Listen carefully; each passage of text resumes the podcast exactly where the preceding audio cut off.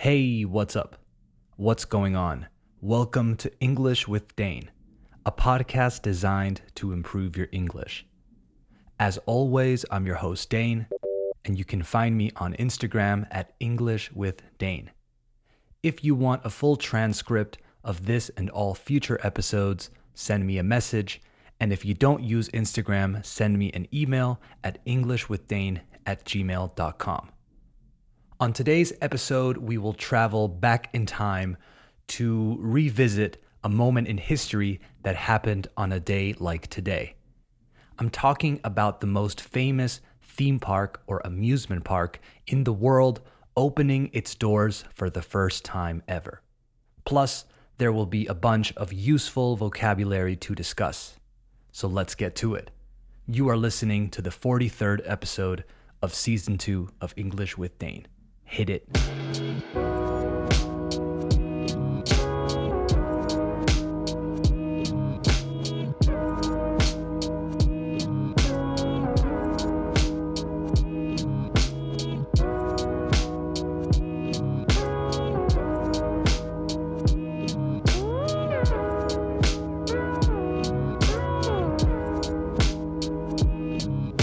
Okay, we have officially started the show, so let's visit history.com to see what happened today in history. The headline reads Disneyland opens. Disneyland, Walt Disney's metropolis of nostalgia, fantasy, and futurism, opens on July 17, 1955. The $17 million theme park was built on 160 acres of former orange groves in Anaheim, California, and soon brought in staggering profits. Today, Disneyland hosts more than 18 million visitors a year who spend, que gastan, close to $3 billion.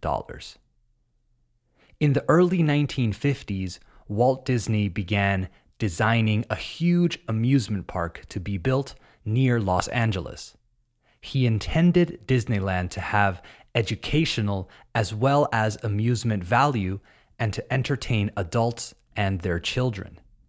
Land was bought, fue comprada, in the farming community of Anaheim, about 25 miles, around 40 kilometers, southeast of Los Angeles, and construction began in 1954.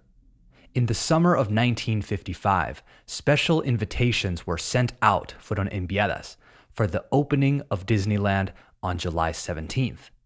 Unfortunately, the pass was counterfeited, fue falsificado, and thousands of uninvited people were admitted into Disneyland on opening day. The park was not ready for the public.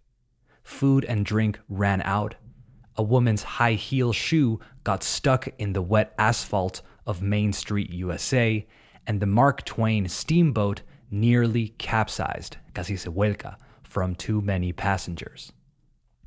Disneyland soon recovered, however, pronto se recuperó, and attractions such as the castle, Mr. Toad's Wild Ride, Snow White's Adventures, Space Station X1, Jungle Cruise, and Stagecoach drew or attracted countless children and their parents.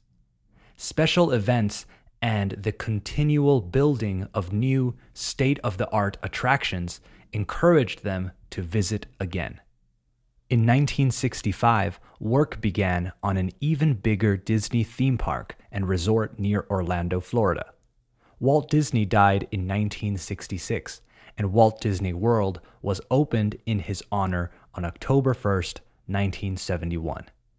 Epcot Center, Disney MGM Studios, and Animal Kingdom were later added to Walt Disney World, and it remains Florida's premier tourist attraction. In 1983, Disneyland Tokyo opened in Japan, and in 1992, Disneyland Paris, or Euro Disney, opened to mixed reaction. Disneyland in Hong Kong opened its doors in September 2005. Okay, there was some really interesting vocabulary in this one. There's definitely some stuff you haven't heard before. Let's break it down in our vocabulary check. The first one staggering profits.